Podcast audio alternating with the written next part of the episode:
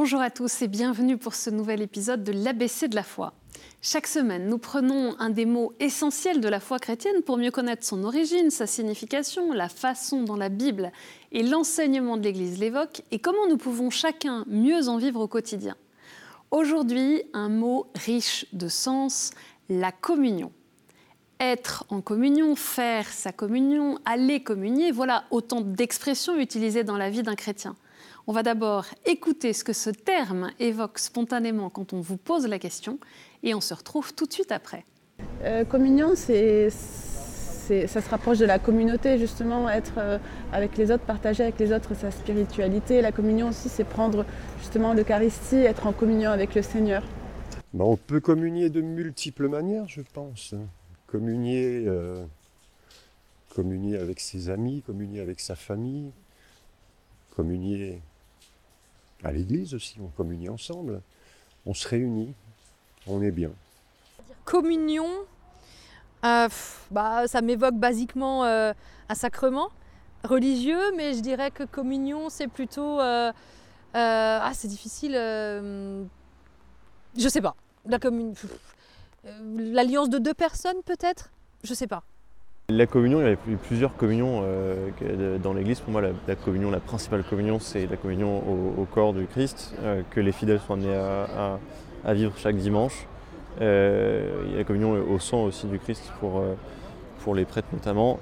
néanmoins, pour moi, c'est, la communion, elle, se comprend à l'aune de la consécration, c'est-à-dire à, l'aune du changement de la, substance, dans l'incarnation de Jésus la communion, c'est une union. Autrement dit, on s'unit avec, euh, le, divin quand on reçoit le corps du Christ, et on s'unit avec le prochain quand on lui montre notre charité et notre, notre amour. On entend dans le mot communion l'idée d'union et d'union avec d'autres. Est-ce que chacun de nous n'aspire pas à être en harmonie, en parfait accord d'idées et de sentiments, et donc ultimement à être en communion avec la divinité, avec Dieu en général? Pourtant, on constate combien les religions antiques étaient loin de cette idée d'harmonie. Pendant longtemps, l'homme a fait des dieux à sa ressemblance, qui se battaient entre eux, qui défendaient leur intérêt contre celui des autres dieux, et même l'intérêt de leur peuple contre celui des autres peuples. Pour obtenir le soutien, les faveurs de la divinité, il fallait d'une certaine façon l'amadouer, et cela passait par exemple par l'offrande de repas d'animaux rôtis. Ces repas voulaient favoriser l'amitié et les alliances. Dans la Bible, il a fallu du temps pour éduquer le peuple choisi par Dieu et lui faire découvrir que Dieu était l'unique et qu'il était un Dieu pour tous les peuples, un Dieu de communion. Dans l'Ancien Testament, ce sont ces différentes notions qui tournent autour d'une forme de communion. On a euh, par exemple le culte israélite qui manifeste déjà le besoin d'entrer en communion avec Dieu et qui s'exprime principalement par les sacrifices qu'on appelle les sacrifices de paix. Ce sont ces repas pris devant Dieu. Si on approfondit un peu, on peut constater que le dessein de communion ressort en fait de l'alliance dont Dieu a l'initiative et qui constitue la trame de la Bible dans l'Ancien Testament. On a tout d'abord la loi, car Obéir à la loi, au commandement de Dieu, permet de trouver Dieu et de s'unir à lui. On a également la prière. En vivant dans la fidélité à l'alliance se vit la rencontre plus intime avec Dieu dans les deux formes les plus fondamentales de la prière que sont la bénédiction, la louange, l'action de grâce et la prière de supplication. Et puis, la communion des cœurs dans le peuple est un fruit de l'alliance. La communauté du Seigneur est constituée de frères. Dans le Nouveau Testament, le mot grec koinonia, qui est l'équivalent du latin communio, exprime à la fois les relations du chrétien avec le vrai Dieu révélé par Jésus et celles des chrétiens entre eux. L'union fraternelle des premiers chrétiens provient de leur foi commune au Seigneur Jésus, de leur désir de l'imiter ensemble, de leur amour pour lui qui entraîne nécessairement leur amour mutuel. Ils n'avaient qu'un cœur et qu'une âme, dit les des Actes des Apôtres. Le chapitre 2 dresse le portrait de cette première communauté chrétienne. Ils étaient assidus à l'enseignement des apôtres et à la communion fraternelle, à la fraction du pain et aux prières. Personne ne peut croire tout seul comme personne ne peut vivre seul. Nous recevons la foi de l'Église et nous la vivons en communion avec ceux qui partagent notre foi. Pendant la célébration de l'Eucharistie, le moment de la communion à proprement parler se déroule dans la dernière partie de la messe après la consécration. Par communion, on entend le fait de recevoir le corps et le sang du Christ sous les offrandes consacrées du pain et du vin. Ça se fait en général pendant la messe, en certaines occasions, mais aussi en dehors, par exemple la communion pour les malades. Ce qu'on appelle la première communion a lieu durant la messe où un baptisé communie pour la première fois. Et c'est la première des nombreuses communions que nous sommes appelés à vivre tout au long de notre vie.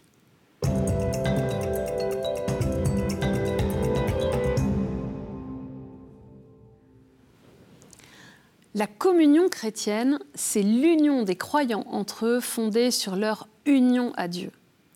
La source et le terme d'une telle communion, c'est l'unité des trois personnes de la Trinité. L'apôtre Saint Jean commence sa première lettre par ces mots Ce que nous avons vu et entendu, nous vous l'annonçons, afin que vous aussi soyez en communion avec nous. Quant à notre communion, elle est avec le Père et avec son Fils Jésus-Christ. La communion eucharistique nous fait chaque jour pénétrer davantage dans le mystère du Christ. Et l'aboutissement de la communion eucharistique, c'est donc la vie trinitaire, la vie dans l'Esprit Saint, qui est le lien vivant du Père et du Fils. La célébration de l'Eucharistie est le cœur de la communion chrétienne.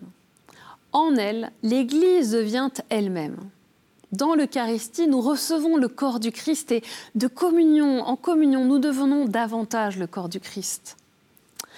La messe est à la fois et inséparablement le mémorial sacrificiel dans lequel se perpétue le sacrifice de la croix et le banquet sacré de la communion au corps et au sang du Seigneur. Mais la célébration du sacrifice eucharistique est tout orientée vers l'union intime des fidèles au Christ par la communion. Communier c'est recevoir le Christ lui-même qui s'est offert pour nous.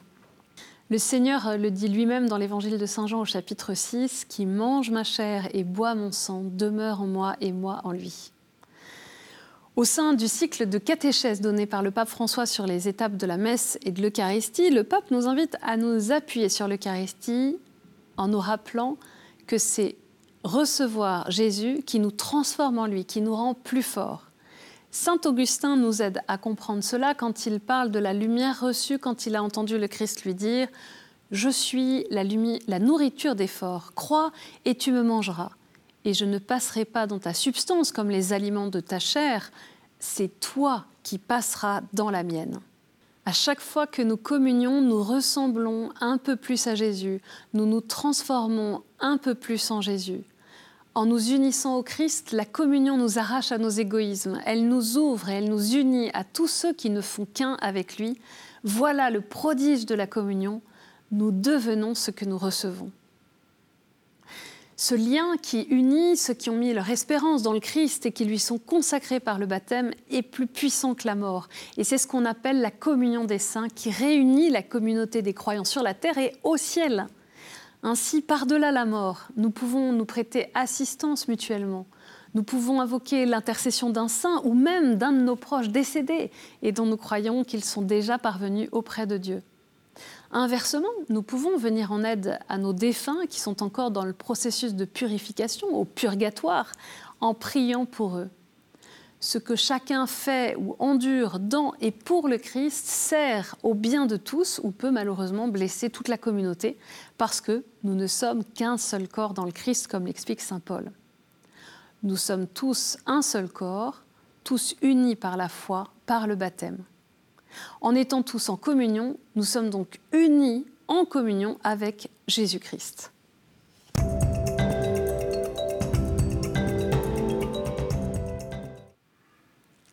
Il y aurait bien des façons d'incarner davantage notre appel à la communion dans nos vies et je vous en propose trois aujourd'hui.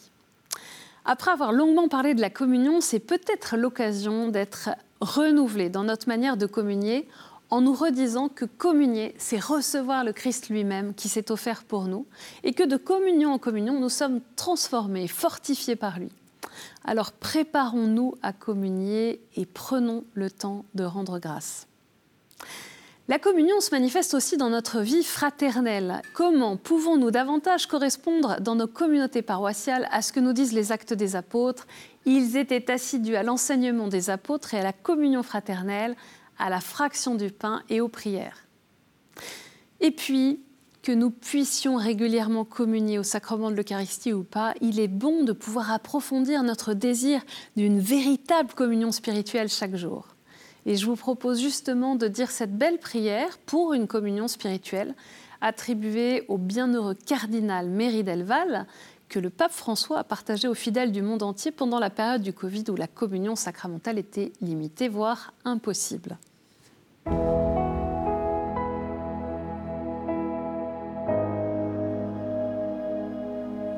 Au nom du Père et du Fils et du Saint-Esprit. Amen. À tes pieds, ô mon Jésus, je m'incline et je t'offre le repentir de mon cœur contrit qui s'abîme dans son néant et ta sainte présence. Je t'adore dans le saint sacrement de ton amour, désireux de te recevoir dans la pauvre demeure que mon cœur t'offre. En attente du bonheur de la communion sacramentelle, je veux te posséder en esprit. Viens à moi, ô mon Jésus, pour la vie et pour la mort que ton amour enflamme tout mon être pour la vie et la mort. Je crois en toi, j'espère en toi, je t'aime. Amen. C'est la fin de cet ABC de la foi sur la communion. Vous pouvez retrouver cette émission bien sûr sur notre site ktotv.com. Je compte sur vous pour la partager sur les réseaux. Merci pour votre fidélité. Que le Seigneur vous bénisse.